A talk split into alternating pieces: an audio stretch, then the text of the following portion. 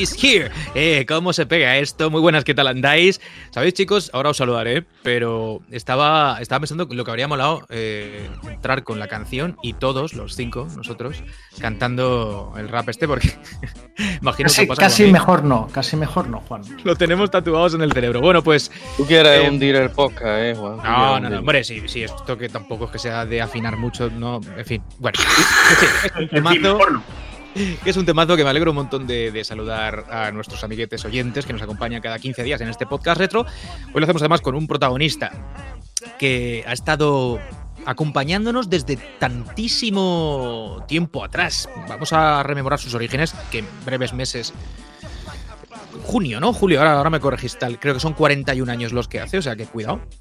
Y muchísimas entregas. 40, 40, 40. 40, 40, 40. 41 dicho por lo del año 81, en fin. Decía, vamos a recordar cómo empezó y dónde nos encontramos en este momento pues, en su historia, que es dilatada y la verdad es que muy pues, memorable en muchos sentidos. Vamos a hablar de Donkey Kong, estamos ya por ahí todos listos. Fran, ¿qué tal? Temazo este, ¿eh? Temazo. Ya ves, sí, sí, además pegadizo de. Vamos a ver, es un clásico, se ha convertido en un, en un icono. Algunos lo veían en su día un poco, un poco, un poco bastante chorra. En plan, ¿qué mierda estáis haciendo? Pero como pasa, suele pasar, lo que en su día parecía un poco de vergüenza ajena, luego se convierte en un gran clásico de, de, nuestra, de nuestra infancia, nuestra adolescencia, y se le toma cariño. Así que ya más pegadizo de, la leche. Así que sí, 40 añitos, una de nuestras saga pata negra, gran reserva en el mundo de los videojuegos, totalmente icónica, lo, comentaremos. Y nada, con, con muchas ganas de empezar, con muchas ganas de ver que efectivamente mis problemas de audio que todavía los tenía ahí un poco arrastrando se hayan solucionado, espero, por favor. Toco madera. Y, pero y nada, con en todo caso con ganas de ofreceros el mejor programa que seamos capaces de ofreceros. Un saludo y vamos a ello. Saga Pata Negra eh, y además, luego lo veremos, prácticamente todo lo que ha protagonizado. Títulos en los que ha aparecido el simio de Nintendo. Juegos interesantes, bien terminados, muy divertidos. Incluso los últimos, ¿no? Que han sabido un poco heredar por lo menos lo que, lo que empezó con los 16 bits, que también evidentemente tocaremos hoy. Mote, ¿cómo estás? Bien, la verdad es que esta facilidad que tiene Nintendo para crear, para sacar a sus a sus villanos, ¿no? Y hacerlos protagonistas o por lo menos darles un sitio importante en otros juegos que no tienen nada que ver con, con su origen, ¿verdad? Pasó con, con Wario también, pasó con, con Donkey Kong, que han sido el propio Mario, ¿no? Y, y hostia, eh, en este caso lo, hemos visto en papeles que muy poco tenían que ver con el origen de la saga. Y si la gente nos quiere dejar algún comentario de... Porque creo que todos los de aquí, todos los que estamos aquí, somos más viejos que Donkey Kong. Que eso es viejísimo. Eso, eso es, es, es, mm, es ancestral. Si hay alguno de vosotros que todavía, o sea, que es también más viejo que Donkey Kong, que ya es, ya, ya es bastante viejo, que lo diga. Solo por, por ver, por ver cuántos cuántas personas en, en, en, en, planning de vacunación COVID tenemos entre nuestros oyentes. Estaba pensando si fuese un presencial, como los que hicimos otra hora, habríamos dicho mm. levantad las manos y ahora hemos visto un montonazo de manos ahí arriba. ¿no? no, decía que Mario por aquello de que empezó al menos ligeramente diferente A, lo, que acaba haciendo, no porque fuese un enemigo, como es lógico, y hablaremos también de Mario, que tiene mucho que ver con Donkey Kong. ¿El año todo bien? Pues muy bien, yo también entro dentro del grupo, ¿no? De, gente que más vieja que Donkey Kong. De hecho, en mi rango de edad, de, los 120 a los 130 años, todavía no, no nos hemos vacunado ninguno. A ver si que a ver si, se acuerdan de nosotros, ¿no? Que, también vamos necesitándolo. Y Carlos, para ir cerrando el turno de presentaciones, que diga hola también y nos ponemos. Muy buena. Pues bueno, a ver, yo creo que pocas veces hemos hecho un podcast sobre un personaje que tenga el número 4. El número 4, o sea, 40 años. Pues bueno, pues ¿qué le vamos a hacer? es viejísimo, tío. Es viejísimo. Es que, es mucha tela, es que son muchísimos años. 40 años de un, de un Además, un personaje, acordarse cómo era el primer Donkey Kong que vimos en el primer juego, una, un, amasijo de píxeles ahí diseñado por el Shigeru Miyamoto, en fin, que ha evolucionado y, y, siempre lo que tú has dicho, Juan, a mí me llama la atención que sí, siempre ha estado en juego que en su época han sido un poco modelo, o sea, que, que, han hecho evolucionar los videojuegos muchas veces. Y luego como secundario de Nintendo, en Mario Kart y todo esto, en fin. Y la música que estamos escuchando, pues, oye, una de las que me gustan más de toda la historia de los videojuegos. ¿Jugaste, ¿Tú jugaste el primer Donkey Kong, no, Forcada? Yo jugué el primer Donkey Kong en Atari 800. en Atari 800. Pero yo tenía 8 o 9 años, ¿vale? Tenía 8 o 9 años cuando jugué el primer Donkey Kong. O sea, en el 81 tenías 8 o 9. Es que eres ancestral, tío. es que es acojonante. Soy un, un espectro. Motenay va a ser el memento mori del programa. no, Pavo, es que. Es a, que a, cada frase va a, decir. Es forcada, macho, es que. Vas a morir. Vas a morir. Recuerda que vas a morir. Hueles a pino forcada ya, ¿eh? O sea, es acojonante. Pero, ¿eh? pero yo, yo, creo que me voy a morir antes de la vacuna. Me voy, a, me voy a morir antes de la vacuna porque me pusieron la primera dosis y ahora parece que me quedo sin segunda. O sea que, bueno, lo, lo mismo al próximo podcast no llego, ¿vale? ¿Ya, ya, ya coges el wifi? ¿Ya coges el wifi con la vacuna que te han puesto no? Eh, sí, lo, cuando intento concentrarme, estilo Son Goku, mmm, empiezo, empiezo a ver las wifi que tengo alrededor. Sale cinco rayitas, ¿no? De cobertura. Le han puesto, Exacto. A Forcada le han puesto un chip tune en lugar de un microchip de estos. Pues, y ya solo oigo que me empieza. han puesto Windows 95. No, me empieza a aparecer, me empieza a ocurrir eso. Ya solo escucho chiptune. Ya solo escucho todo, todo. Me estáis hablando ahora y os escucho como si fuerais un IM203. Bueno, centrémonos. Centrémonos, centrémonos. Ha dicho Carlos acertadamente que efectivamente eh, la evolución ha sido brutal desde el aspecto del primer Donkey Kong. Ahora vamos a hablar de ese primer Donkey Kong por ser justo, porque es el aniversario también, como decíamos antes, del lanzamiento del primer título, cuya historia, bueno, pues es cierto que se ha contado bastantes veces y, muy resumidamente, bueno, yo voy a empezar por la consecuencia, no tanto por, por, el origen de la historia o lo que motivó esta consecuencia. La consecuencia es que, que Nintendo, eh, de alguna manera, se come el mercado de los salones recreativos, empieza a hacer dinero las puertas y, y, todo lo demás, poquito a poco, fue llegando, yo creo que de alguna manera también como, como eh, efecto de ese punto en la historia.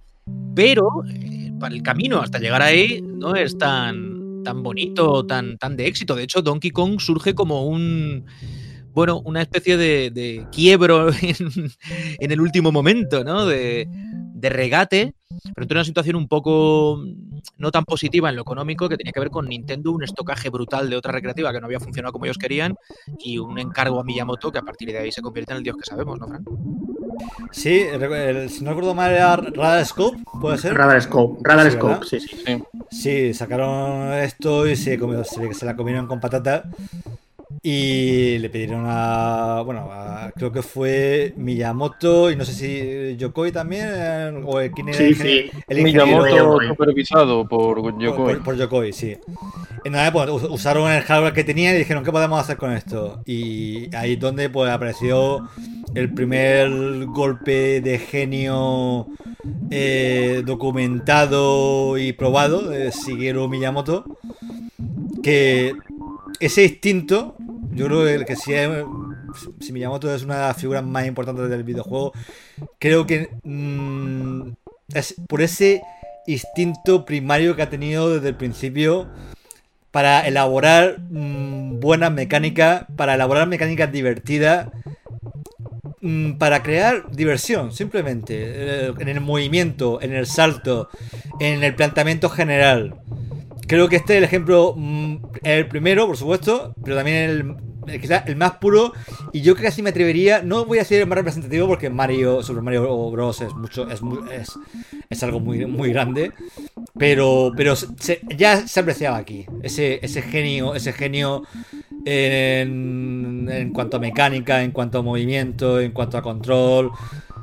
Eh, personalidad de los personajes, incluso bueno, en fin, creo que, creo que bueno, las pruebas nos repetimos, se convirtió en uno de los, de los grandes juegos de su época, un éxito en recreativa, codiciado por todas las consolas de domésticas que ya empezaban a, a asomar, una versión muy, muy buena en, Coleco, otra versión en Atari, todas se dan tortas por tener su Mario en, en su consola.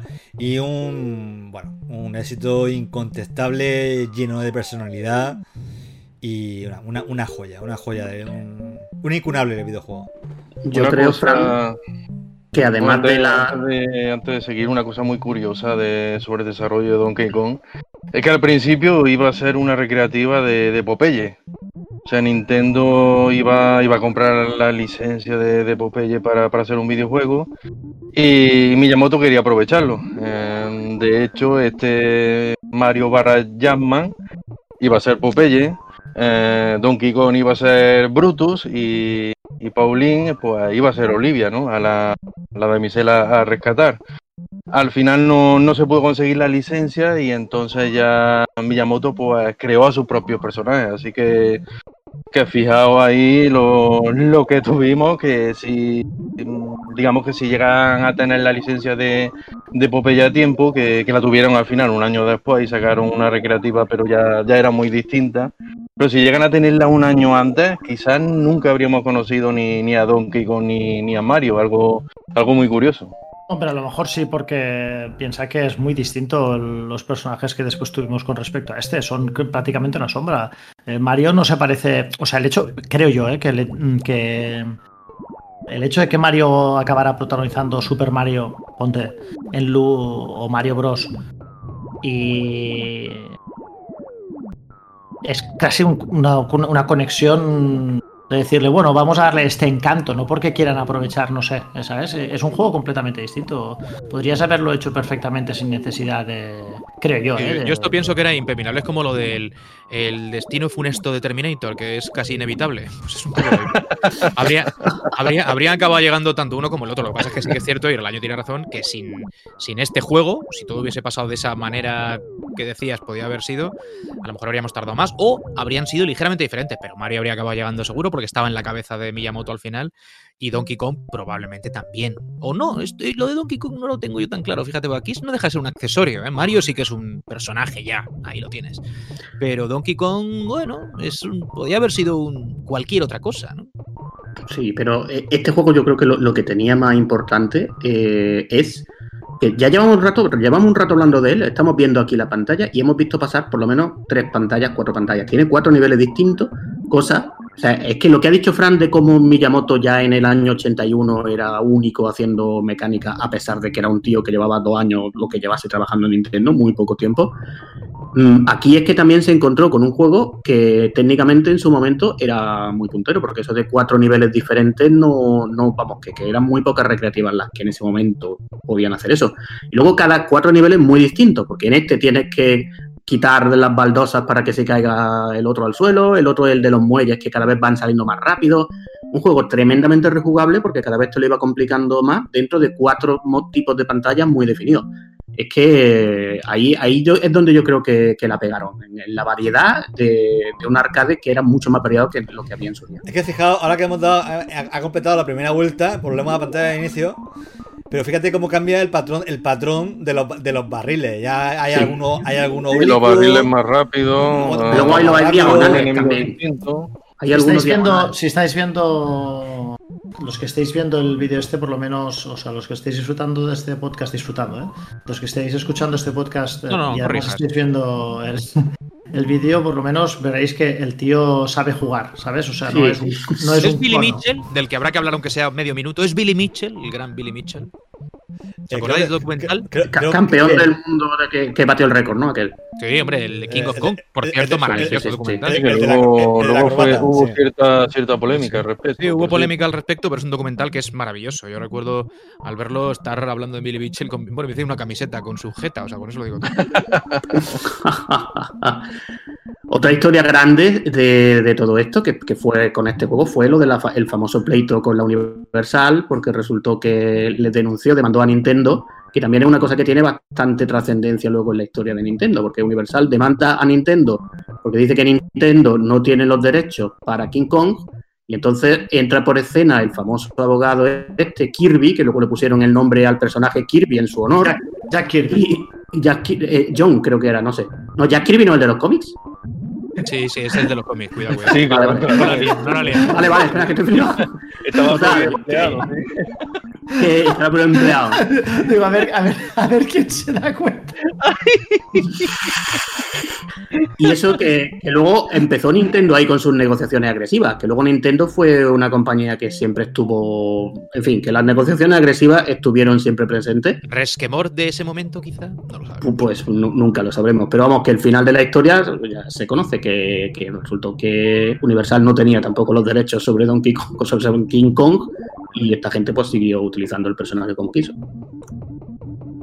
Bueno, pues un título que los que, como nosotros, ya tengo unos cuantos añitos, muy probablemente disfrutaron en, recreativas. Yo sí recuerdo haberlo jugado en su, en su día. Evidentemente, uno es consciente de que estaba jugando un tiempo después. No dejaba de ser un juego más en aquel momento, siendo tan, tan crío. Pero que se convirtió en un montón de plataformas. Siempre hablamos de las conversiones y yo en este punto quiero recordar, por ejemplo, que es así que le di muchos años después bastante caña, eh, en las de 8 bits. En Amstrad, por ejemplo, había una versión muy, muy, muy, muy lograda de la recreativa. Entre otras muchas plataformas que al final han tenido este, este Donkey Kong en aquella época. Hablamos de un título que está muy, en mi opinión, arraigado a esos primeros juegos de los salones de los años 80 y que con la llegada de las consolas o las máquinas un poco más potentes seguramente se quedaba eh, ya justito para, para, pues eso, para convertirlo. No era el, tipo de puesta en escena más interesante. Sí, jugablemente, evidentemente. Pero en, en 8 bits los hubo muy buenos. Yo lo recuerdo en Atari 800, como vamos, eh, que fue donde yo conocí este juego, y, para mí la versión que recuerdo es esa, porque claro, siempre un recuerdo muy de la infancia que tengo y era muy muy competente si la comparas con la recreativa. Estamos viendo la, lo, importante, ¿eh? lo importante es que, o sea, que la, la conversión tenía que tener, sobre todo, una cosa importante más allá de la fidelidad con respecto a la original, y era que se manejara bien.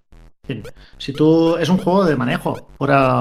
es un juego de timing, de, manejar, donde. Reflejos. Sí, hoy en día prácticamente tú podrías jugar este juego con. con sin gráficos, solamente con una línea y con círculos. Y seguiría siendo igual de entretenido, me refiero, ¿no? Lo importante es que se maneje bien. Y el juego se manejaba bien. En las conversiones de 8 bits que yo recuerdo jugar, el juego se manejaba mm, vamos, perfectamente. Yo creo que jugué en la de Atari. La de Atari a lo mejor se movía, no sé, un poco mejor. Más rápido. Eh, sí. ¿no? Un poco más fluido, daba un poco más de fluidez que a lo mejor en la versión del, CPC. Pero vamos, todas eran. Estamos viendo ahora, es bastante más rápido, ah, gráficamente. Sí, sí, pero, pero, aquí pasa algo de velocidad, ¿eh? Yo no lo recuerdo tan rápido. Claro, es verdad que yo lo jugué en un ordenador, creo que 50 Hz, debe ser algo de eso. Bueno, pues, que yo el que la versión que, que quemé fue la de Atari 2600, que era, era muy limitada porque, claro, la, la, consola, la, consola daba para, para, lo que, para lo que daba, pero, pero bueno, recuerdo que venía incluso en el, en el pack junto, junto a la máquina y vamos, eh, el cartucho es que eso, literalmente lo que me he fijado en las imágenes que se están viendo ahora, que ese Donkey Kong es que da miedo, parece. Bueno, parece ET, parece ET. No, parece, ¿sabes? Esos. Parece cualquier cosa. Las, galletas de jengibre. Las galletas, exactamente, las galletas de jengibre. Es verdad, una galleta de jengibre. Pues yo le dedicaba, vamos, hora y hora y vuelta tras vuelta. Y también a la, a la Game Watch, que creo recordar que también la, la diseñó Miyamoto. De, doble pantalla, que fue además en, la Game Watch en la que debutó la, la cruceta, la famosa cruceta, ¿no? De, los control pad que, que han llegado hasta, hasta nuestros días, eh, creada por Gunpei Yokoi y ahí también, vamos, era, era también mi portátil de, cabecera. Cada vez que, que, salía a algún sitio, me la llevaba en el bolsillo y también, y también jugaba durante, durante horas y horas. Y, y es lo mismo, ¿no? A pesar de, de la limitación que tiene, porque la Game On Watch eh, pues tenía la potencia de una calculadora, ¿no? Pero, pero oye, estaba muy bien pensada y, y era muy jugable y no te cansaban, no te cansaban nunca. Bueno, em, efectivamente, primer título, gran éxito. Eh, decía yo, echa un poco a andar la rueda de, del clean clean, ¿no? De la caja registradora de Nintendo.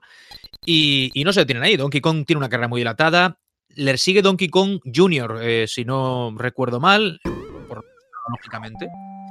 Y, y, hay cosas ya como novedades interesantes aquí, ¿no? Hay algunas cosas a destacar en este regreso. Claro, sí, ahora aquí Aquí lo estamos viendo ya, que, va de villano. Mira, escucha una cosa, ¿eh? yo siempre he sostenido que Mario era el malo en todos los. ¿Sabes cómo.? Y, era un juego de resine. ¿no? Si eres de Sega, Mario siempre ha sido el malo, que en mi caso. No, no, no, pero tú te acuerdas de cuando en. de cuando en. En cómo conocía vuestra madre, Barney Stinson tenía la teoría de que en realidad en Karate Kid el, malo era. El malo. Y se demostró, se demostró. Y, al final.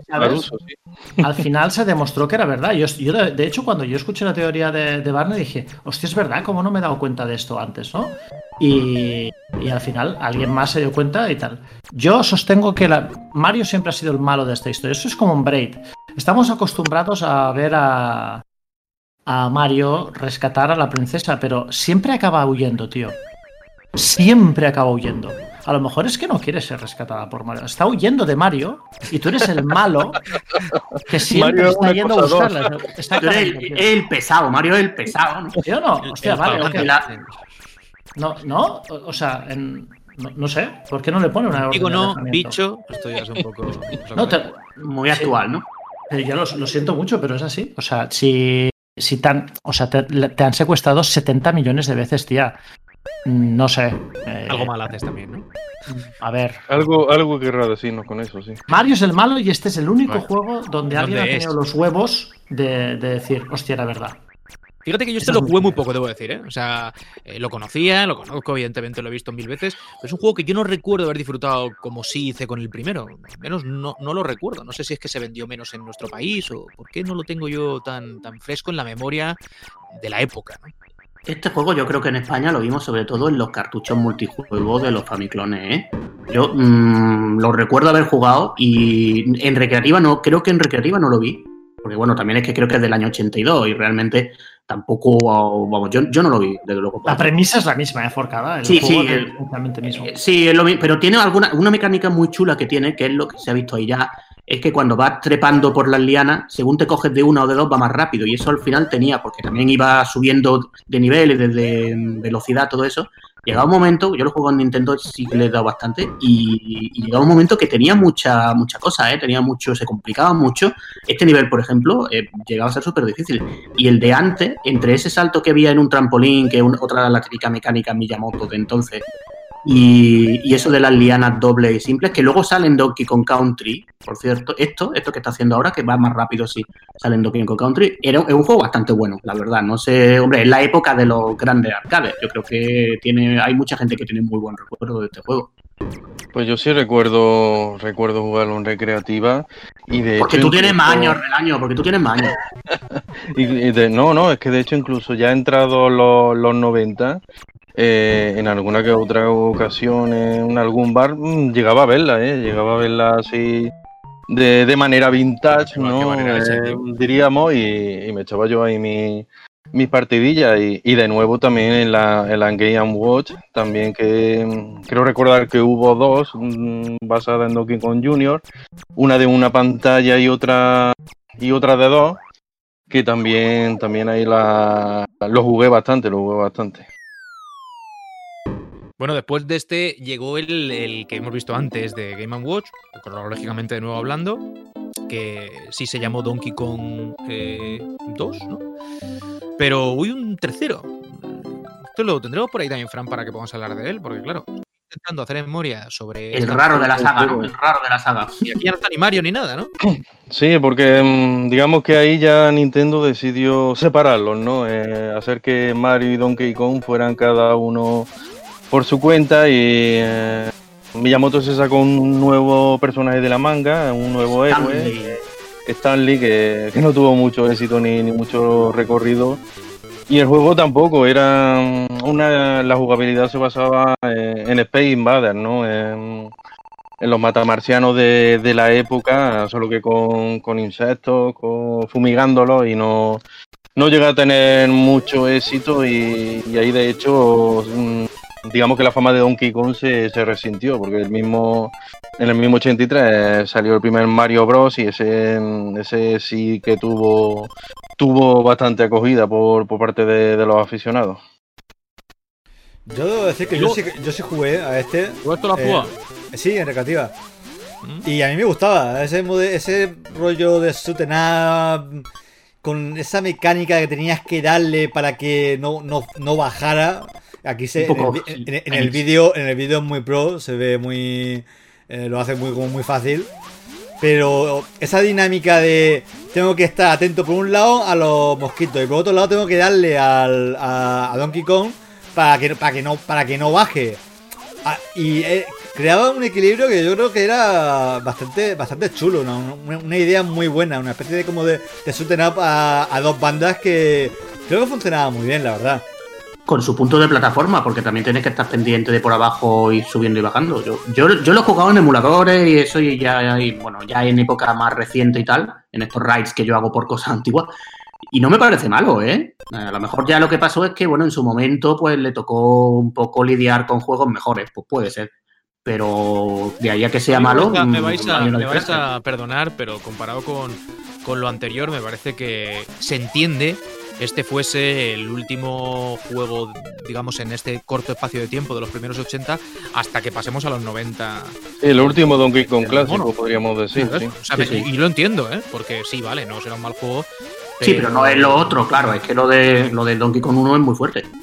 Sí, sí, sí, Incluso lo del 2, que yo no lo juego mucho, pero tiene una mecánica que recuerda a la del 1 y que, bueno, justifica el, el parentesco. Este me parece casi un juego nuevo. O sea, podría haberse llamado cualquier otra cosa. Sacas el mono de la ecuación y ya está.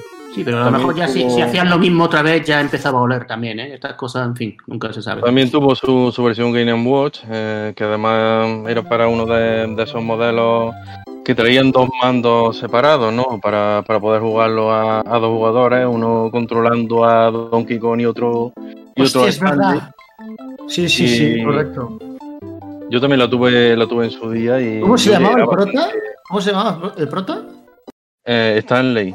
Ah, como el de, el de Livingston, supongo, ¿no? Stanley, Roberts, sí, sí.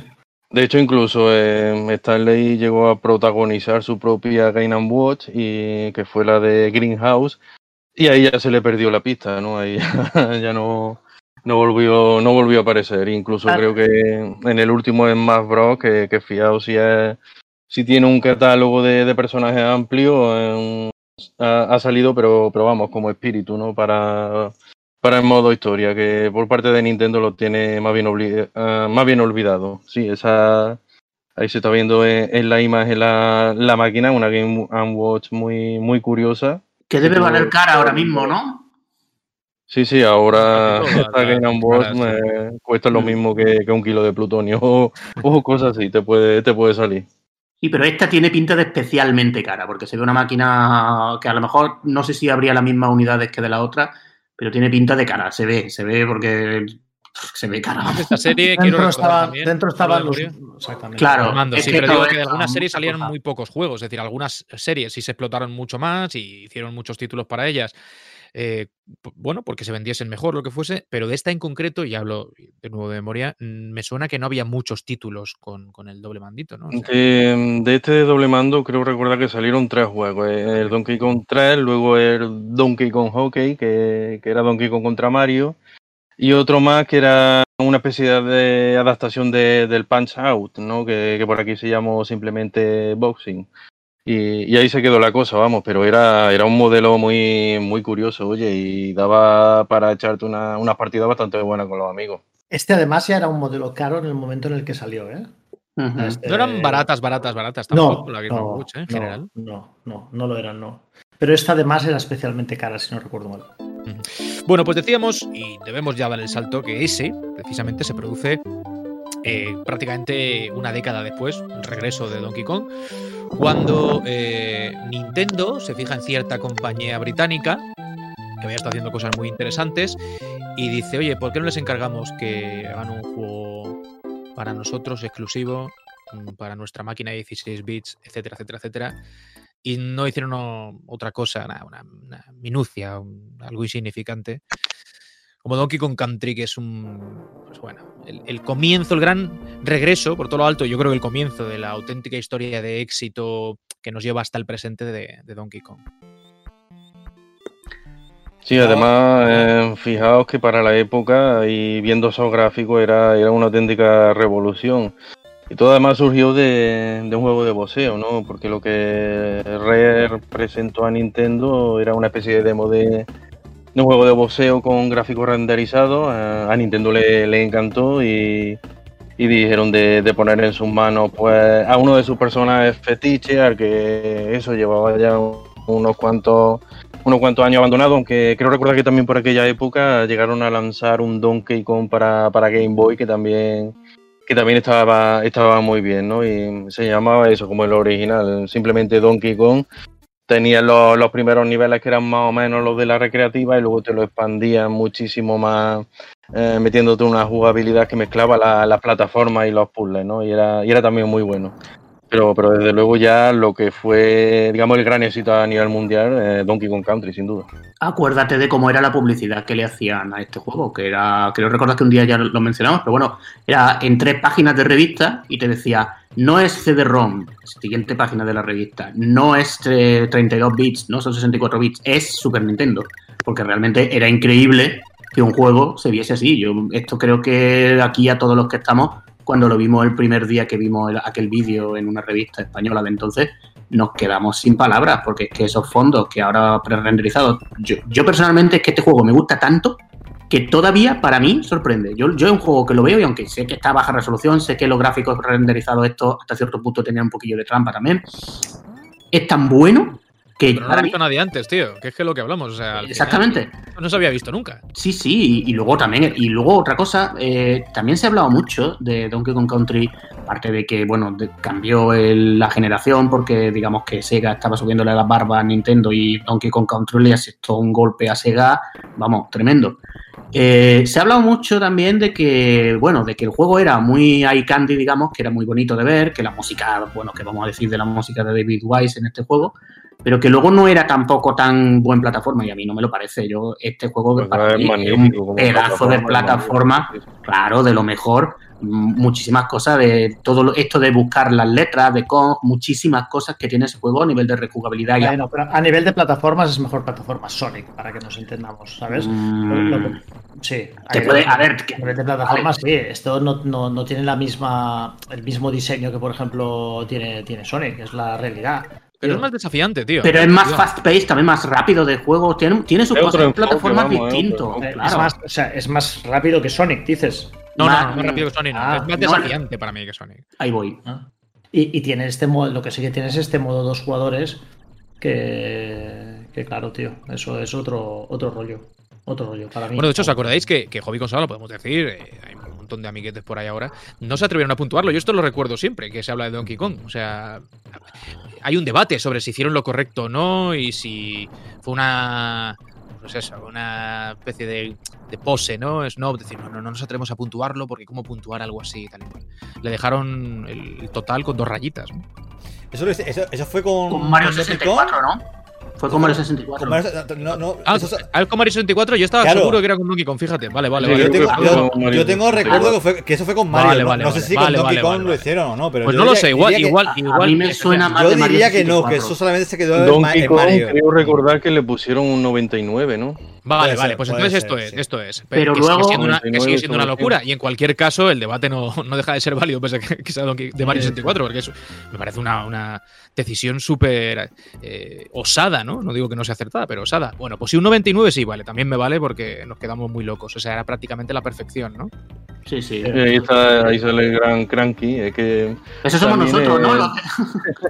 digamos, el lavado de. sentado el lavado de, cara que le hizo Rare al universo Donkey Kong también eh, es muy digno de mención, ¿no? Eh, tanto el Donkey Kong, que se supone que, que este es el nieto del original del 81, que, sale con el nombre de Cranky Kong, y incluso a día de hoy, en los comentarios que tenía, eh, este Cranky Kong y, te sientes identificado, ¿no? Te decía, los juegos antes eran mucho mejores y eran mucho más difíciles. Ahora los jóvenes estáis, estáis acostumbrados a tener no sé cuántas vidas y antes con una sola vida había que pasarse toda la pantalla. Y, y eran unos comentarios muy, muy graciosos. ¿Te, sientes identificado en esos comentarios? Es que lo, está diciendo por, por algo. Yo creo que lo dice por algo. Y yo creo que ya se veía en el 94, Relaño. Tú ya te veías identificado en 1994. Yo decía, pues tiene razón, oye, pues tiene razón. En el 94, ella. tienes ahora. Que por cierto, el diseño, eh, hablando de diseño y de, la reinvención un poco a nivel de iconografía de la, de la saga, bueno, reinvención no, prácticamente invención, porque es de cero, digo, es el diseño que se ha quedado ya. O sea, mientras que otros personajes sí que han sufrido eh, cambios hasta cierto punto, eh, Donkey Kong pasa de aquel simio muy simplón, ¿no? Del primer título o de los que hemos repasado antes en recreativa, a este que ya es su diseño final. O sea, ahora ya es siempre así. Es el, que se diseñó para este juego. hay, un boceto, hay un boceto de Miyamoto que está por ahí en muchas páginas web, se puede ver en algún libro también sale, que se parece a este, pero no fue, creo que luego hay una segunda evolución que ya la hicieron en Red. Pero vamos, digamos que creo que la, línea maestra de cómo es el diseño de Donkey Kong en este juego es de Miyamoto. Y luego la música, yo es que creo que hay que hablar también de la música de este juego por separado, porque es que, bueno, la historia de... una, maravilla. yo creo que es de las mejores bandas sonoras que se han hecho. También, también hay que, o sea, igual que el juego se saltaba los límites de gráficos de la consola, mm, también el sonido, eh, aquí David Wise, que se sabe ya su historia, ya sabéis que era mm, trabajaba en una tienda de música y entraron los hermanos Stamper en su tienda y lo contrataron. Esa es la historia de David Wise como como mm, compositor de videojuegos, pero aquí el tío consiguió un sonido electrónico, este, sonido que estamos escuchando ahora, por ejemplo, sí,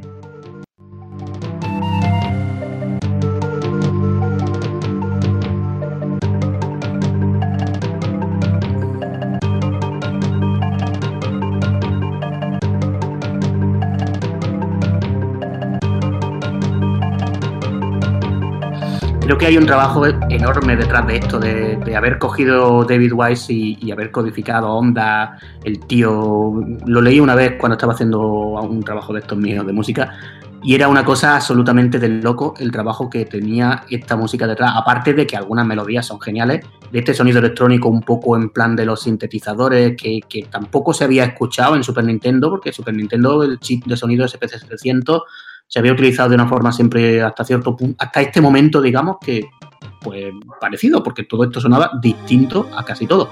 Este tema en concreto, creo que nadie puede discutir que así a nivel ambiental no, no, no hemos escuchado una cosa igual.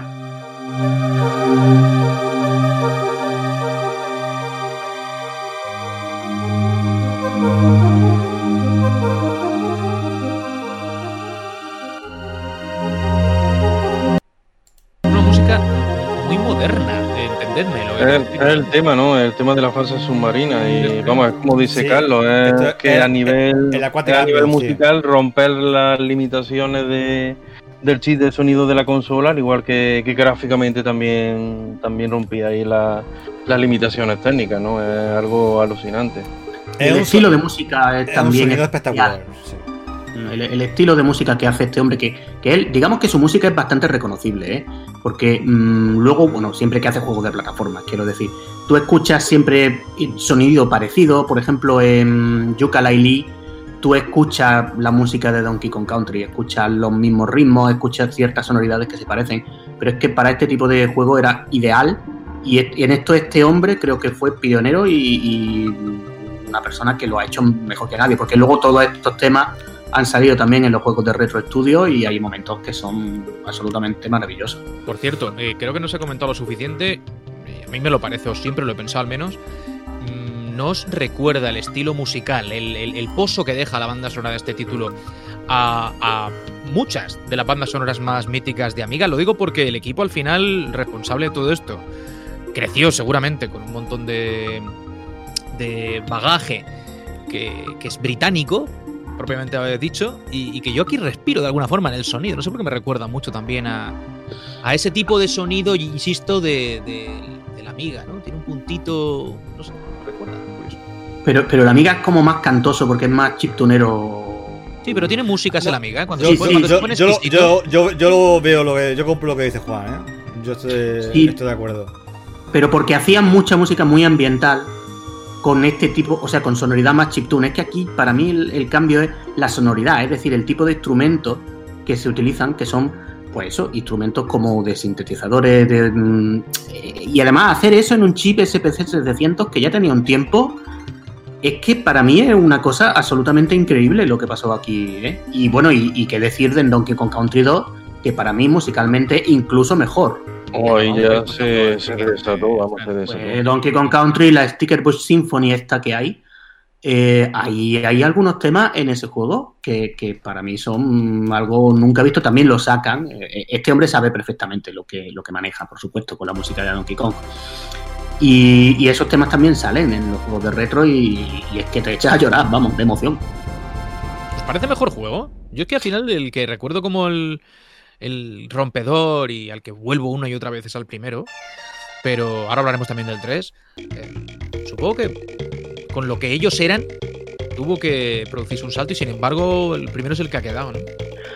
Pues yo creo que, mm, es que claro, el primero tiene que quedar por, porque es lo que es. Es que el primero definió la generación 16 bit, digamos que la parte en dos, ¿no?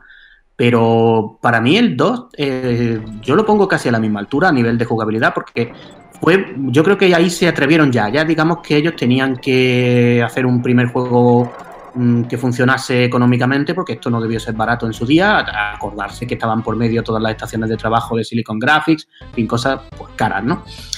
Y aquí ya tuvieron más rienda suelta, yo creo. Aquí hay niveles de este Donkey Kong Country 2, eh, este que hay de lava, que había globos que te caías por la lava. Ese nivel en concreto lo recuerdo como una cosa bastante atrevida, ¿eh? que yo creo que en el primero no sé si llegaron a hacer cosas tan, tan, tan... Otra cosa que, que en este juego profundizaron mucho fue precisamente, ahora estamos viendo aquí al rinoceronte, en el manejo de los, de los amiguitos de Donkey. Por ejemplo, la serpiente también había niveles enteros de serpientes que hacía saltos súper altos, complicados de controlar. A mí me parece, pues eso, otro pedazo de plataforma. También tuvo super puntuación, también se vendió muchísimo. Y yo creo que técnicamente, pues eso, ya se conocían y digamos que este fue el más maduro. Sí, para, vamos, para la mayoría de la gente, eh, la segunda parte es, la mejor de, de, la trilogía. Y una de las claves es esa, ¿no? La que ha dicho la que ha dicho Forcada, la variedad de, niveles, que prácticamente te encontraba planteamientos radicalmente distintos, ¿no? De, un nivel a otro, tanto por, aquello de poder cambiar de, de personaje, de, poder controlar a los animales directamente, como por, la fase de vehículos, que, ya se vio algo en, el primer Donkey Kong Country con, con las vagonetas, pero, pero aquí ya se llevaban pues digamos a un nivel muy, muy superior, ¿no? también la, propia estructura de, los niveles y de, los secretos que tenía en cada nivel, en conseguir las monedas de K, que también le daban una rejugabilidad, rejugabilidad bastante buena. también se, digamos que se pulió el, la interacción ¿no? entre los dos personajes que ahora tenían movimientos conjuntos. así que eso, ¿no? Eh, Donkey Kong Country, digamos que fue la, presentación y la revolución, pero ya con, la segunda parte lo pulieron todo al máximo.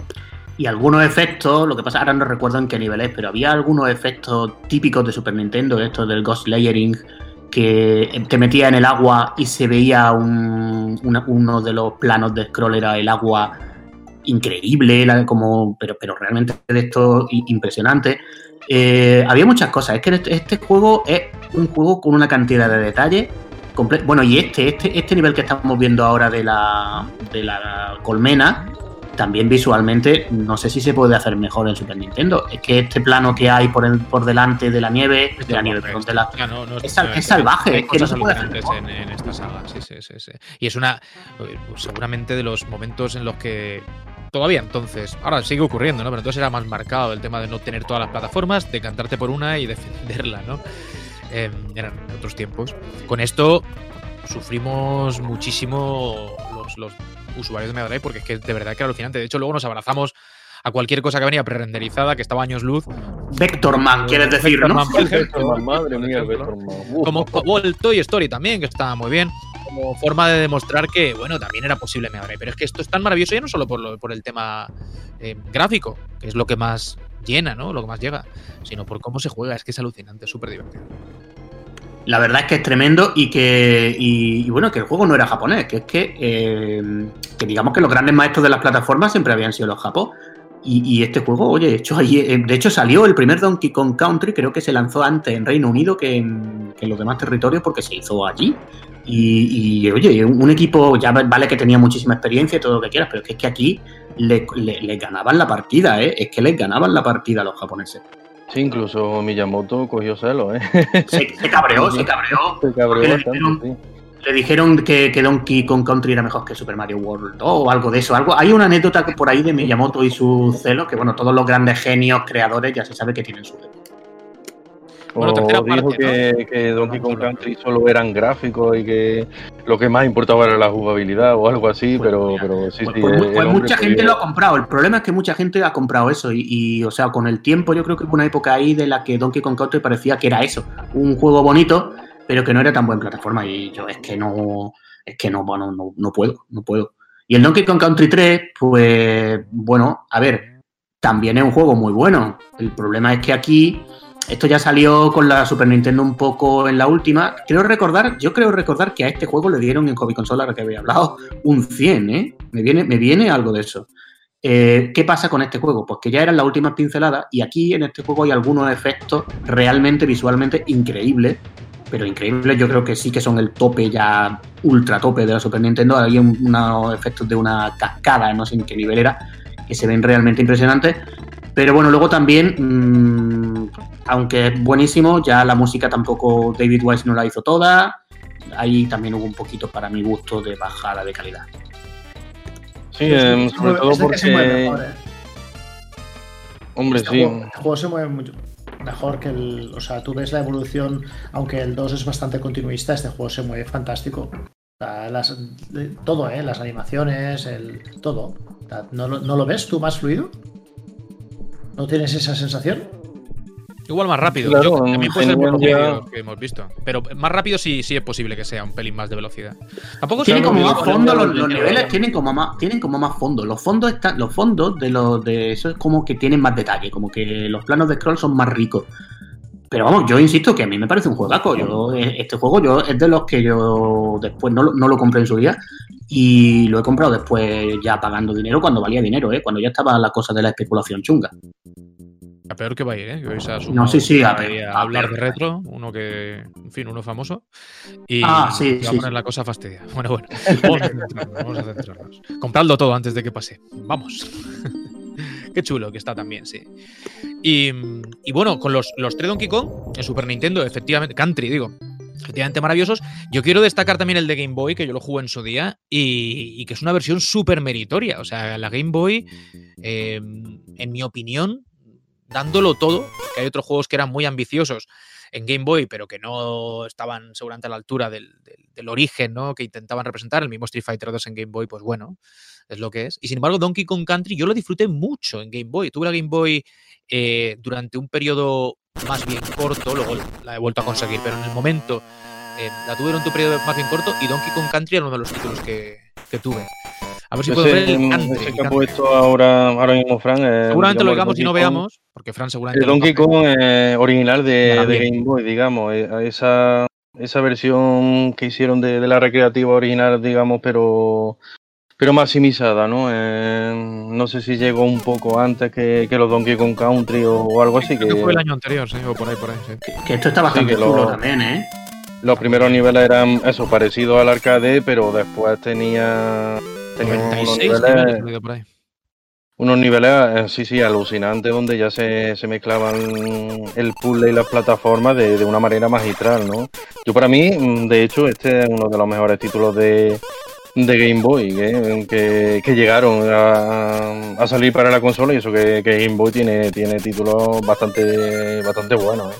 Parece que yo, yo, este juego no lo conozco, pero parece un poco el predecesor de los Mario vs Donkey Kong, aquellos de puzzle que había de Game Boy Advance, ¿no? Sí, en Game Boy Advance, eh, digamos que Mario vs Donkey Kong que salió allí era, era una especie de secuela de este, ¿no? Luego ya digamos que tiraron por otra por otra vía, ¿no? Con los de DS, que eran juegos más parecidos a los Lemming y, no tenían mucho que ver, ¿no? Atentos, atentos al country de Game Boy. Vale que estamos viendo una versión coloreada, probablemente porque estará jugando en algún dispositivo de estos, pues no sé si es el Super Game Boy o lo que sea. Pero... En la Game Boy Color, ¿no? Bueno, puede ser. O igual también recordad que algunos títulos los medio coloreaba un poquito el dispositivo. Sí, el, Super Game Boy también, sí. Pero bueno, más allá de eso, es que es alucinante, que esto es una Game Boy. Increíble. Increíble. que esto sea una Game Boy es de loco. Sí, está buscando Fran otro vídeo, pero es alucinante. Yo recuerdo eh, en su día decir, bueno, es que estoy jugando al de Super Nintendo, ahora ves las, las, costuras, pero es que es alucinante. Un poco la misma sensación que daba el Super Mario Land 2 comparado con el Super Mario World. Dice, vamos a ver cómo puede ser esto. ¿Y cómo se mueve? Donkey Kong Country en portátil, vamos, es de Super Nintendo, pero en portátil. Y además para, una máquina que eso, que se supone que no, no debería, estar haciendo esto, ¿no? es que la Game Boy hizo muchas cosas que no se, que se suponía que no debería haber hecho, porque es que también, oye, que ahí salió hasta Street Fighter 2 al final. Y yo recuerdo cuando vimos Street Fighter 2 de Super Nintendo, pensar en que Street Fighter 2 podía salir en Game Boy era como, déjate de tonterías ya. Bueno, a ver, tampoco era el mismo juego, ¿eh? Ahí no, ni se le parece, vamos, básicamente. Unos, matices importantes ahí. Porque esto sí que puedes decir que recuerda en el caso de Street Fighter, de Street Fighter 2. Mm, Joder, para la limitación que tiene, que es una máquina de dos botones. sé, que, no, pero, bueno, tío. No, no, esto es otra cosa. O sea, esto realmente es el juego de Super Nintendo. Salvando las distancias, es el juego de Super Nintendo. A nivel jugable, a nivel. En el caso de Street Fighter, no. no. Pero bueno, que digo, eh, por, no cerrar el capítulo Donkey Kong Country sin, sin mencionar esta versión que es, es brutal, Y luego, bueno, pues eh, se produce de nuevo un pequeño impasse en el que el personaje con título propio se queda ahí en el limbo, nunca había desaparecido del todo, pero tenemos que esperar hasta entrado el siglo XXI para que decidiesen recuperarlo, ¿no? Si no recuerdo mal. Bueno, antes de saltar, perdón, el de 64, claro, que no hemos dicho nada. Donkey Kong 64, sí. Claro, claro, claro. Y, hay que hablar de él, lo hemos visto en la intro antes. Estaba pensando yo ya en el regreso poco 2D, entre comillas. Vamos a hablar de este 3D que tampoco está nada mal, ¿eh? Yo lo jugué en su día con el Expansion Pack aquel y muy bien. bueno, Expansion Pack que parece que no hacía nada, pero bueno. En este caso se podía jugar sin él, ¿verdad? Porque luego hay juegos que sin el expansion pack directamente no funcionan. Sí, pero vamos, que luego ya sabéis que se ha publicado luego que realmente no, por lo visto, no hacía nada. A mí este juego, mm, este, este, es el típico juego de Nintendo 64, típico de Nintendo 64, en el aspecto de que mm, ahora mismo tú lo ves y dices, joder, vaya tela, esto pues, bueno, lo que hemos hablado muchas veces de los gráficos low poly, ¿no? Con poco polígono. Pero sí es verdad que en su momento esto tenía bastante gracia, porque eh, tenía mucho de colectatón de esto que le gustaba tanto a Rare. Mm, tenía mucho... no, tenía mucho, no. Tenía, era, era, era el. Eh, tenía todo, tenía todo, ¿no? Esto es, esto es mm, el, vamos, el non plus ultra de los colectatón de. de hecho, se que, fue... este juego tiene el récord Guinness de, del título con más coleccionables. Así que vamos, se le fue la tenía su, completamente. Más que en el Assassin's Creed, incluso. pero que tenía su. Aunque ahora se ve todo en lo típico, que ahora lo ve y dicen, bueno, no sé yo si esto lo jugaría yo ahora, pero que en su día lo jugaba y estaba bastante. A mí, a mí me gustaba casi al nivel de Banjo Kazooie, vamos. Sí, era. además era, era, era en estado de gracia, ¿no, Frank? Sí, sí. Pero yo diría que aquí ya bajó un pelín. Yo creo que en Banjo eh, yo lo pongo un peldaño por arriba que, que, Donkey Kong. Yo creo que aquí no sabía mm, esa fórmula que habían ideado de colestatón y tal. Es lo que hemos comentado, que se, le fue mucho la olla y creo que aquí perdieron un pequeño peldaño. Es un juego espectacular, técnicamente impresionante, buenísimo, con muchos detalles. Pero creo que aquí, aquí la gente estaba ya un poco cansada de, esta fórmula. E incluso ellos mismos estaban un poco agotados. En plan, un poco. Daba la impresión un poco de algunas veces de. Bueno, ¿qué, hacemos? ¿Qué. Cómo, cómo, ¿Por dónde tiramos? Eh, dentro de todo esto, yo siempre diciendo que es un grandísimo juego, ¿eh? Eso que no, que no hay, no hay ninguna duda. Yo creo que en Nintendo 64 es más recordado el, spin-off que hubo, el, el Diddy Kong, el Diddy Kong Racing, que, este título, que, que además el Diddy Kong Racing eh, superó incluso a, Mario Kart 64 en, en todos los aspectos, ¿no? Eh, para mí. Sí, no, no, para, mí también. yo creo que, creo que yo, yo estoy de acuerdo con esa valoración y creo que en general la gente estaba mm, mucha gente estaba, estaría de acuerdo con eso. Creo que Didi es uno de los mejores juegos de Nintendo 64. Y, bueno, y creo que es mejor que, Donkey Kong Country, sinceramente. Sí, hijo de su tiempo también. Este, y es una pena que no. Bueno, esto es la paja mental que me gusta tanto hacerme a mí, ¿no? Que es eh, que no hubiesen optado por eh, utilizar Nintendo 64 más para cosas 2D. Em, siguiendo un poco la estela de lo que habían hecho en los 16 bits. Pero bueno, que es un gran juego. Yo lo, además lo he jugado muchas veces. Es verdad que Ahora no te propones pasártelo, pero sí que le he dado bastante caña por el mero placer de disfrutar de él un rato y, se juega bien, ¿eh? O sea, es un título que no. De, todo, de todo modo. de, todo modo el, de lo mejor de, de, Nintendo 64, seguro. De todo modo, también hay que decir que todo las plataformas 3D de Nintendo 64 o en general, en, toda, esa generación, sí, es solamente, pero todo estaba muy egresado por, por Mario 64. Porque claro, eso, había, es lo que marca un poco la línea a seguirse. Aquí había, había una distancia importante entre. Estaba Mario 64 y luego, y luego los demás, sinceramente. No tenía ese golpe de genio, todo más aventura, más exploración, mundos más grandes y tal, pero no tenía... Mario 64, por cierto, Fran, que Hobby Consolas no se atrevió a puntuar. No, eh, Ahí sí, ahí sí. por cierto, esto me estoy acordando que, hay una anécdota que la versión la versión eh, había una versión temprana que llegó se llegó ahí hay imágenes que se ha visto que le pusieron a Donkey Kong una escopeta. Ah, hemos visto la, mecánica de disparar los que hayan jugado los que lo estén viendo está ahí que, dispara pero es que originalmente esa mecánica eh, le pusieron al pobre Donkey le pusieron una, una escopeta, una escopeta de, de, de, de, de verdad, vamos. Una, recortada, de verdad, sí, sí. No de bellotillas. Y, yo creo que Nintendo, en, en, Nintendo fliparon un poco y dijeron, mm, ¿esto qué es? Y ya lo un poquito, ¿no? y ya lo cambiaron por una, por una especie de como de rifle que he hecho con, con coco y madera y tal, pero eh, voy, a, ver, voy a ver si puedo, si la puedo, la puedo pinchar mientras podéis ir comentando.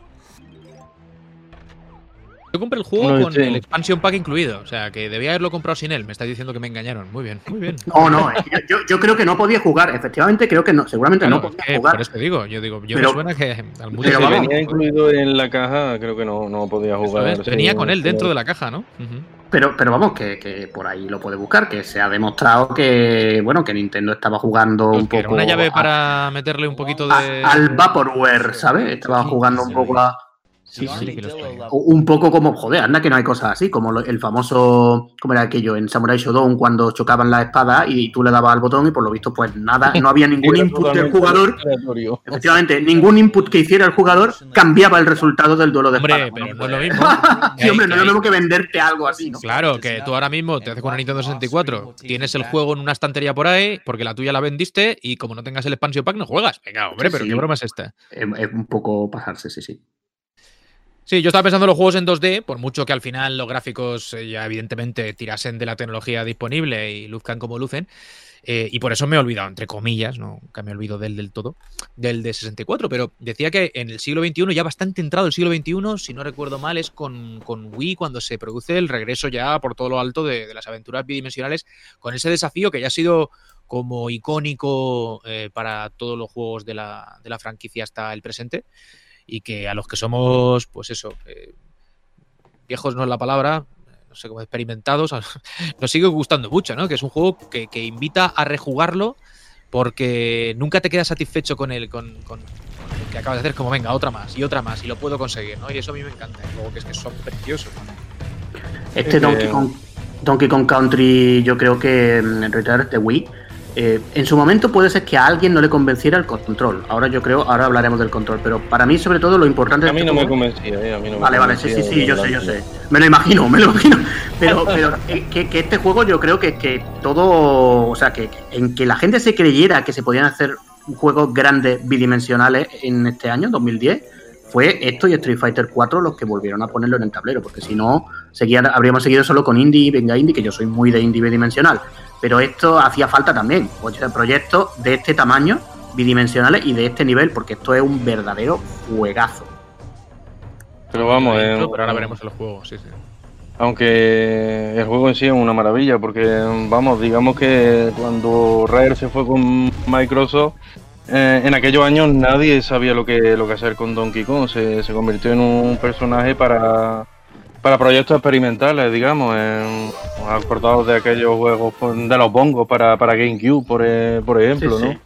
Y alguna que, otra rareza hasta que ya, ya llegó Retro Studios y, eso es lo que, lo que debía hacerse, ¿no?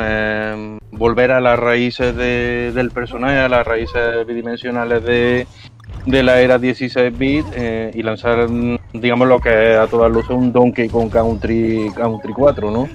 Eh, con, muchas novedades a nivel jugable, eh, por supuesto, y ya con ese entramado gráfico poligonal, aunque el juego siguiera siendo en, 2D. Y yo destacaría sobre todo el desafío que, suponía que suponían los títulos de, de Retro Studios, ¿no? Porque los de Rare en sí, eh, sí, eran desafiantes, tenían, tenían su dificultad, pero, pero eran accesibles, ¿no? Y ya los de Retro Studio, si querías pasártelo bien con, todos los secretos, accediendo a los niveles más, más difíciles, era, era un auténtico, era ya para, maestros, ¿no? Para maestros de, del pad.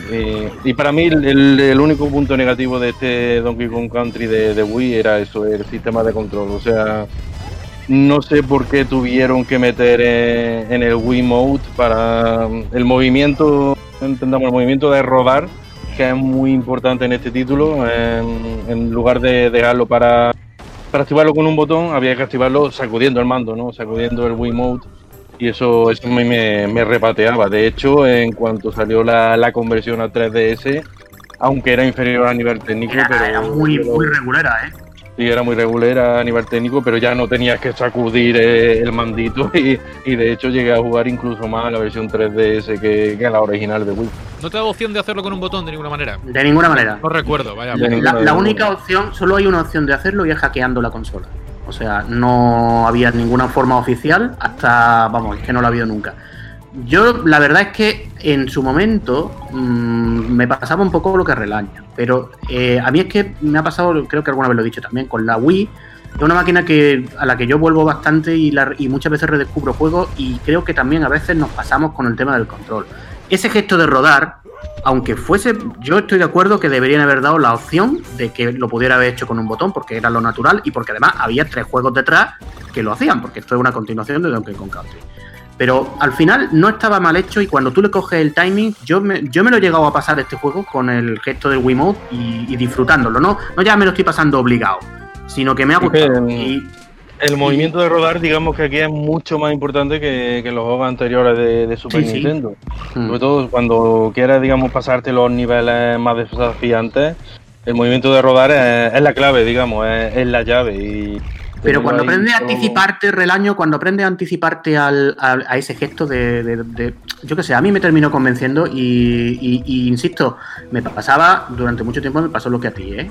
Pero luego, de hecho, incluso cuando jugué al, al siguiente, Tropical, eh, Tropical Freeze, mm, mm, alternaba entre las dos formas de control, porque también se podía jugar el Tropical Freeze con el Wiimote, haciendo el gesto igual, y, con el Pad Pro.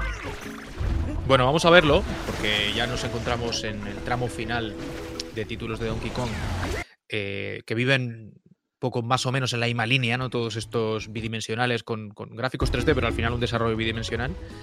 Antes de que saltemos a, las versiones más recientes, este también es un, un señor juego. Yo sí que el primero no lo reconozco que el que hemos visto no lo he jugado mucho, mucho, mucho. Luego sí que le he dado alguna vez por curiosidad, pero no en profundidad. Y este sí, este sí que lo disfruté bastante y es un charraco, esta es una obra maestra de las plataformas en 2D. Yo mm, creo que totalmente top de, eso, de las plataformas bidimensionales. Esto tiene un nivel de pulido absolutamente de loco, pero absolutamente de loco. Eh, las contrarreloj que hay por ahí están increíblemente bien hechas para que sean tremendamente desafiantes. Creo que Relaño la ha hecho toda. Eh, sí, 100% me llegué, me llegué a pasar todo el juego de lo que me enganchó. ¿eh? Es que, pero es que lo entiendo, porque es que es un nivel de perfección el que tiene que, te queda. o sea, es el típico juego que lo estamos viendo ahora y dice, va, este está flipado. Es un, es un plataforma más. Pues no, porque esto tiene mm, una cantidad de capas de profundidad. si te pones a buscar las letras, si te pones a hacer las contrarreloj, si te pones a sacarte todo, que realmente se convierte en un. Bueno, yo no sé cuántas horas le dedicaría, pero tuvieron que ser muchas, porque no es fácil hacerse el 100% de este juego. Yo creo que este, este juego no te recuerda un poco, a mí por lo menos me recuerda un poco a un Rayman, sí. incluso un poco a Lori, ¿sabes? Tiene, tiene algunas cosillas que digamos, de, icónicas, ¿no? De, genio, de plataformas que dices, se pueden hacer distintas, pero no se pueden hacer mejor, ¿no? Entonces, claro, es que mm, ya, ya el que estabas hablando antes, el de, el de Wii, creo que está muy bien hecho. Pero claro, esto además, el, el, cómo se mueve, el, el, cómo se ve, desde luego, ¿sabes? No sé, es muy difícil. Claro, evidentemente es un juego considerablemente más reciente que los que, que los que, que la mayoría de los que hemos visto hoy, pero a la vez se nota ya no solo la madurez de un digamos de un estudio a la hora de hacer juegos, sino también la madurez de la industria a la hora de crear este tipo de, de productos, ¿no? Aquí en, los años 90, pues claro que las compañías sabían hacer videojuegos, pero las compañías no llevaban tanto tiempo haciendo videojuegos. ¿no? Las compañías, a lo mejor, la mayor parte de la gente había empezado a hacer videojuegos y eso en mediados de los 80 o muchas finales de los 80. Y aquí, en este juego, la gente, los videojuegos ya tenían como, como industria 30 años, ¿no? Y aquí se nota el, saber hacer de, de... todos modos, plataformas, plataformas 2D o 2.5D o como queráis llamarlo, tampoco, en esta época tampoco se hacían mucho, entonces mm, es verdad que había un pozo de conocimiento, estoy, estoy de acuerdo contigo, Mote. Pero, pero sí es verdad también que este juego es muy particular en el sentido de que mm, tú lo has comentado, está Rayman, está lo, Ori, pero el juego plataformas 2D a este nivel realmente ya había que, irse al indie, es que había que irse y, y, indie no, no, y la mayoría no, llegaba a esto, claro. a zapatos. Entonces, aquí intervienen varios factores de, talento natural y de querer hacerlo. Yo creo que lo bueno de, digamos, de la plataforma moderno, de contemporáneo, es que los que ya quieren hacer plataforma hoy en día es porque realmente quieren, tienen mucha ganas. No es ya el género eh, por defecto que, bueno, ¿qué, juego vamos a sacar? Por un plataforma, por supuesto, es lo que, hace, todo el mundo y lo que vende. No, no. Los que hacen hoy en día un plataforma 2D de este tipo, uh, lo hacen con pleno conocimiento y con mucho de querer superarse a ellos mismos. Y creo que se nota porque hemos visto, no hemos visto muchos, pero los que hemos visto a nivel de, de triple A y tal son juegos magistrales, tanto Ori tanto Rayman, como este. Rayman Legends, eh, yo para, mí los dos mejores, o sea, la, la, cúspide son este, Donkey Kong Country Tropical Freeze y Rayman Legends, que es un juego que sigue, ya tiene su tiempo también, y yo creo que tú lo pones ahora mismo, empieza a jugar y sigue, sigue, sigue, sigue, sigue, muy bien calibrado de dificultad, todo, todo, un, un bicharraco también de la plataforma. Y bueno, y ahora últimamente, pues Ori and the Will of the Wisps, que bueno, es más Metroidvania, pero, pero sí, lo que estáis diciendo, yo, yo lo que pasa es que como... la, esencia, la esencia de Ori es un plataforma. Sí, sí, sí, pero el, segundo tiene el componente de Metroidvania quizá más desarrollado, porque tiene más misiones, pero bueno, que, que en, el, en el indie lo que estaba diciendo, hay, bueno, eh, hay muchas cosas geniales, eh, que está ahí eh, Super Meat Boy, hay muchísimas cosas en plataformas que son absolutamente, bueno, celeste, por supuesto. Pero es que, claro, es que esto tiene otro nivel porque en el momento en que entra un estudio y entra una franquicia de esta y entra un juego con mucho dinero, la cosa se va a, otro nivel totalmente distinto. Pues, bueno, señores, desde luego es uno de los mejores plataformas de todos los tiempos. ¿eh? sí, sí, yo también. Para mí también, para mí también bebe de la madurez que decíamos, concede también un poco la experiencia. Eh, a nivel técnico, en este momento se pueden hacer ya pues, del 2014, creo. 2014, sí. Se pueden hacer cosas ya, evidentemente, como las que estamos viendo, pero sobre todo eh, es un juego muy trabajado. O sea, el diseño de niveles, el desafío está medido al milímetro. De verdad que eh, el año te lo has pasado con un 100%, dices esto, ¿no? Claro. Sí, sí al 100%. y los, niveles de contrarreloj, digamos, y los niveles, y los niveles más desafiantes es eso, es una medición milimétrica, vamos. llega, llega un momento en el que tienes que ser tan perfecto perfeccionar, mm, perfeccionarlo todo a nivel de movimiento, como, como diría yo, como en los juegos de, de 8 bits eh, de, de antaño, ¿no? Sí, sí. Eh, a nivel de, salto, de, carrera y de todo. Es que estamos viendo aquí ahora mismo al, al Cranky Kong eh, dando con el bastón en el suelo y ese gesto del, del Cranky Kong dando en el bastón en el suelo es increíble lo bien hecho que está. Es que, son, es que este juego es así, son todo, todo lo que se ve está perfectamente. ¿Pato Aventuras? ¿Pato Aventuras has dicho? que Sí, de- estaba tú- hecho del tío Gilito, sí, sí. Tú ves el, tú ves el primer, el primer Donkey Kong que hemos visto, ¿vale? O incluso el segundo o el tercero, está, está muy bien, ¿no? Pero no, no tienen el, digamos, el, no sé, tío, la, la, la- Eh, Evidentemente, ves, por ejemplo, estos cambios de perspectiva que estáis viendo en el vídeo, evidentemente esto no era posible con las, con las máquinas de antaño. Pero ya no solo esto, ni, te- ni tampoco era posible la fluidez de, este- de los movimientos, ni, ni, ni el. Ni los decorados tan trabajados. Está, está claro, esto no te estoy hablando simplemente a nivel técnico. Pero a nivel de lo que supone del, del reto, de las cosas que, que presenta en pantalla, de las, de las capas de profundidad que tienes, por mucho que puedas decir que el, que el Donkey Kong 1 o el 2 o el 3 tiene... Esto es otro nivel. Es, mm, es otro Esto es la nivel. perfección, tío. Esto es. eh, No sé si es la perfección porque... de, esa fórmula, seguramente sí. Sí, porque dentro de a lo mejor de, de- de, yo que sé, de 15 años, viene un tío y me dice, joder, el boomer ese, mira lo que decía, ¿no? Que esto era la perfección y mira lo que hemos sido capaces de... de-". Porque a lo mejor la gente que jugaba, que analizaba el, el primer Donkey Kong, pues decía esto mismo que a lo mejor estamos diciendo tú y yo. Bueno, pero en ¿verdad, ese Juan? tiempo, pero, pero eso no, pero no, no nos quita razón. Quiero decir, Diciendo, no se puede hacer mejor. Yo no sé si se somos- puede hacer mejor, pero... No, a ver, yo no he dicho que no se puede hacer mejor. He dicho que es la perfección. Y eso, Sí, eso sí, se, sí. se- se observa desde nuestro prisma, tío. Yo, y esto ya tiene unos años. Podríamos decir que, que ya no lo es. Y sin embargo, me sigue pareciendo que por lo sí. que propone es, entre comillas, entendedme siempre, perfecto. O sea, es decir, el juego Sí, sí, sí, sí, sí. no es mejorable en este sentido mucho. Para lo que quiere ofrecer. O sea, es así. No, no, es que además se nota... Es lo que sería el de, decía. El de Super Nintendo en su época. Se- Sería, es lo que decía, sería imposible en la época porque ahora mismo eh, eh, esta gente, ¿vale? No, no- no va de cero, esta gente está descansando sobre los hombros de los gigantes que fueron en su momento Rare o que fueron en su momento tal. O sea, antes Rare tuvo que, tuvo que innovar muchas cosas y ahora esta gente, evidentemente, pues puede nutrirse de muchas cosas que saben que funcionan bien y, y- perfeccionar esas, esas ideas, está claro, sin quitarle mérito a lo, a lo que le han hecho, pero joder, no es lo mismo. Es como, yo qué sé, tío, ver jugar al tenis hace 40 años o ver jugar al tenis ahora, tío. O 30 años, eran menos profesionales. No, pero ahora se juega mejor al tenis, es así. De todos modos, eh, y ya por, por terminar, porque ya, ya nos vamos a, nos vamos de hora.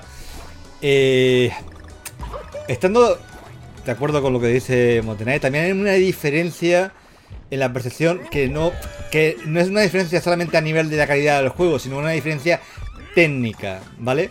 Porque eh, Tropical Freeze es un juego con un, un apartado visual brillante, estéticamente muy bonito, una gran banda sonora, pero no es un juego que se pueda llamar puntero tecno- tecnológicamente, ¿vale? Es un juego que está muy bien hecho, muy bien planteado.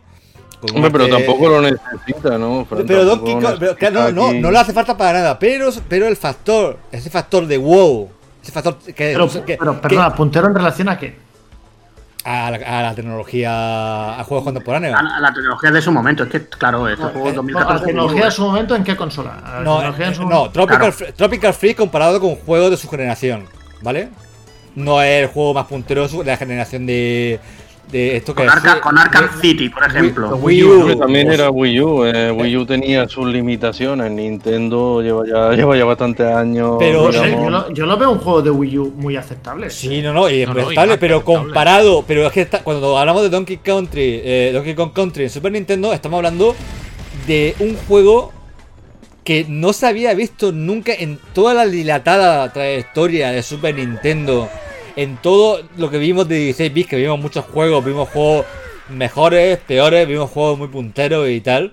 Pero ese cambio de paradigma tecnológico, esa nueva Pero- tecnología. de Perdóname, Fran, pero es que con buena polla bien se folla. Es que claro, es normal. Si tienes la, Joder. si tienes la consola, si tienes la Ma- consola más, más, 18, más 18 años, venga, sí.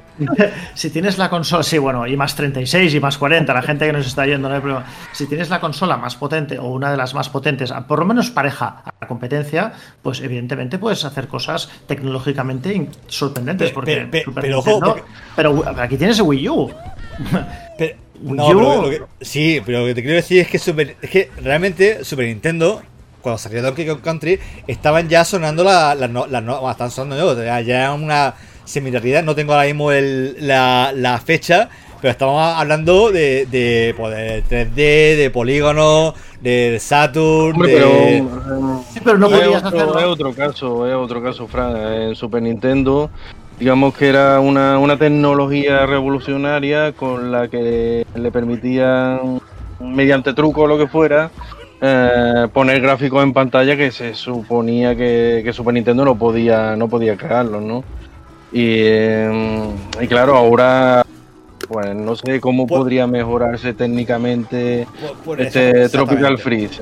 Sí, pero yo por, eso, por, eso digo que ese factor, ese factor no está aquí. Ese factor de tecnología no. pura, bruta. Artísticamente sí, ¿eh? O sea, artísticamente, es, heredero de, de, la maravilla artística. Yo, yo, creo que Wii, yo, que, que prefiero esto. Nada mejor que, yo creo probablemente, probablemente no, tío. Nada mejor que esto. Pero como tú has dicho antes, como tú has dicho antes cuando hablamos de lo del tema de la perfección, no lo sabemos. Es decir, cuando alguien dice Amstrad dio su tope con no sé qué juegos en el año, por ejemplo, 92, mm.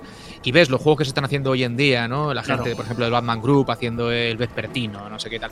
Alucinas con las cosas que se pueden hacer. Entonces, no lo tengo claro, pero yo entiendo a Fran, y eso que a mí este juego me parece, que decía antes, perfecto, por lo que quiere ser, y lo es pero que a lo mejor se podría ver, y estoy inventando por decir algo, eh, eh, haber hecho algo a nivel gráfico más revolucionario, no sé, más fotorrealista si quieres, dando un poco de salto en ese sentido, que aquí no, no, es, es más conservador, es precioso, pero es conservador, es un a, mí me da, a, la altura del resto de juegos del catálogo de Wii U, técnicamente hablando hablo, ¿eh? artísticamente maravilloso. Me da la impresión que, Juan, que es que el problema es que para la gente tenía muy poco tiempo, si lo miras en, términos globales, cuando quiero quitar. Hablamos, me parece la hostia. cuando hablamos de, de la madurez de una consola y tal, hablamos de a lo mejor juegos que se hacen 5 o 6 años después de que una consola salga, ¿no? Y eso realmente es muy poco tiempo para trabajar con una consola. ¿Vale? Muy, realmente muy, muy Proyectos muy apretados en los que las fechas tal, sí, lo sabemos. Muy poco tiempo, tío. O sea, son 5 o 6 años después de que salga la consola. No es lo mismo que si tuvieses, imagínate, las cosas que podrías hacer con ese mismo hardware si estuvieses 20 años trabajando con ese hardware. Sí, sí. O sin la presión, insisto, del que te dice esto tiene que estar mañana. Total. Totalmente, ¿vale? O simplemente por el conocimiento, porque tú en 5 o 6 años hay X proyectos que tú podrás ver, pero en 20 años hay X multiplicado por 5 proyectos que podrás ver y extraer ideas de aquí y, y ahora muchas cosas que tú dices que pues, se pueden hacer con el hardware del Amstrad es porque hay gente que a lo mejor lleva con el hardware del Amstrad 30 años. Claro, no, no, yo soy consciente. ¿eh? Sí, a lo que voy es que las máquinas siempre tienen un lado, eh, aunque sea vía esto que tú comentas, desconocido o no explotado o explotado tardíamente. Entonces, sin que eso le reste nada de mérito a este juego, que me parece fantástico y un epílogo maravilloso para. Epílogo de momento, porque seguramente conoceremos más, vamos, 100%, para una saga fantástica como hemos visto, pero que por apoyar un poco a Fran en esa línea y entendiéndole, eh, no supuso a nivel gráfico, que era marca de la casa desde los 16 bits, un, golpe sobre la mesa eh, con el regreso del, chimpancé, este del gorila, a, las máquinas modernas, ¿no? Como fue en su momento esto, pues estos juegos de Retro Studio. Pero vamos, que eso no quita para que sea un juego. Es que a mí me parece brutal. O sea, es, un juego que Quiero dejar claro que, yo prefiero, que yo prefiero Tropical Free a los, country de, Y yo también. Así de sencillo. ¿eh? Yo, lo prefiero. Solo digo que ese factor tecnológico y también comercial, ese vamos a poner un anuncio de tres páginas diciendo que esto no son 32 bits, esto no es CD-ROM, esto no es nada lo que está. no, pasa, tío, que alguien ha dicho la trampa, Fran. Creo que ha sido el año el que ha dicho, o no sé, o así, no sé quién lo ha dicho. Alguien ha dicho el de las trampas que se utilizaron y es verdad, Super Nintendo eh, le abrió los ojos a mucha gente respecto a lo que podía hacer una máquina de 16 bits, pero en realidad no lo hacía la máquina de 16 bits, aunque lo hiciese. Lo hacía un grupo de gente súper hábil con una tecnología detrás de la máquina que después, eh, jugando, como digo, a ser tramposos, eh, positivamente hablando, mm. pues lo llevaban a la máquina de 16 bits. No era Super Nintendo renderizando nada, ¿sabes lo que te quiero decir?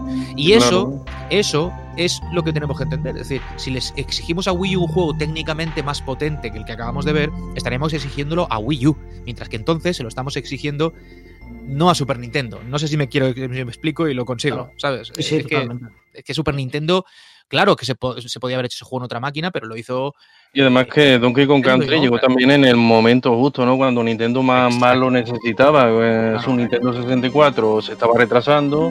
Eh, Sega y Sony ya estaban ahí con, con sus nuevas consolas a las puertas y digamos que con este título pues...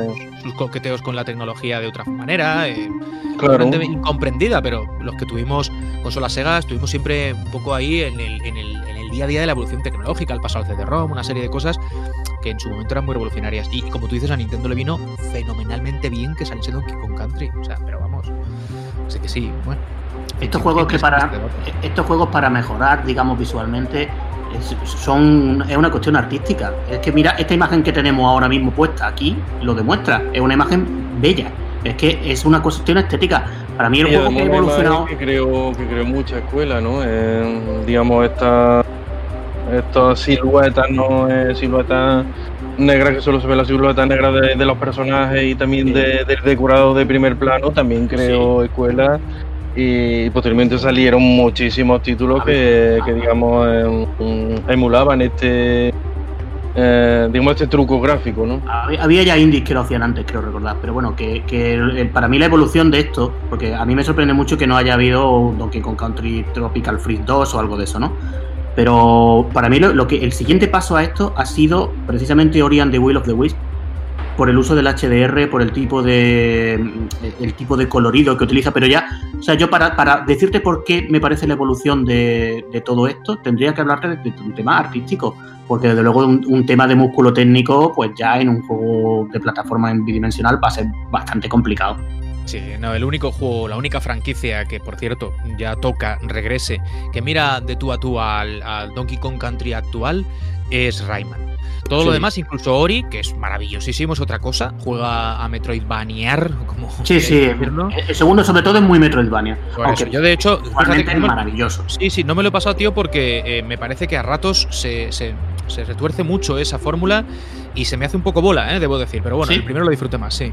Pero eso es otro debate. Digo, es el único que le mira porque es una fórmula muy, muy eh, sencilla en lo que propone, la de Donkey Kong Country, y ojalá no se tuerza de ahí. A mí me lo, parece, vamos, yo no me gustaría que, que innovasen mucho en lo jugable, eh, o en el planteamiento al menos, en lo jugable, oye, que hagan lo que quieran, y que sin embargo es adicción pura. O sea, ese reto constante, ese milímetro, ese píxel, si queréis, y, la velocidad con que cada fracaso se convierte en una nueva, una nueva oportunidad para, superar un escollo. A mí me parece la hostia, y eso es una fórmula que no tienen otros muchos títulos, prácticamente ningún otro. O sea, que, eso es mérito también de Nintendo por haber sabido entenderlo. En fin, chicos, me vais a perdonar, es un debate muy interesante, pero como nos marcamos siempre unos límites de hora, tenemos que intentar cumplirlos. Y, oye, dejamos esto aquí, que seguramente lo podemos retomar en otro punto, eh, hablando de dificultad, hablando de plataformas, hablando de otra sala, hablando de otro protagonista.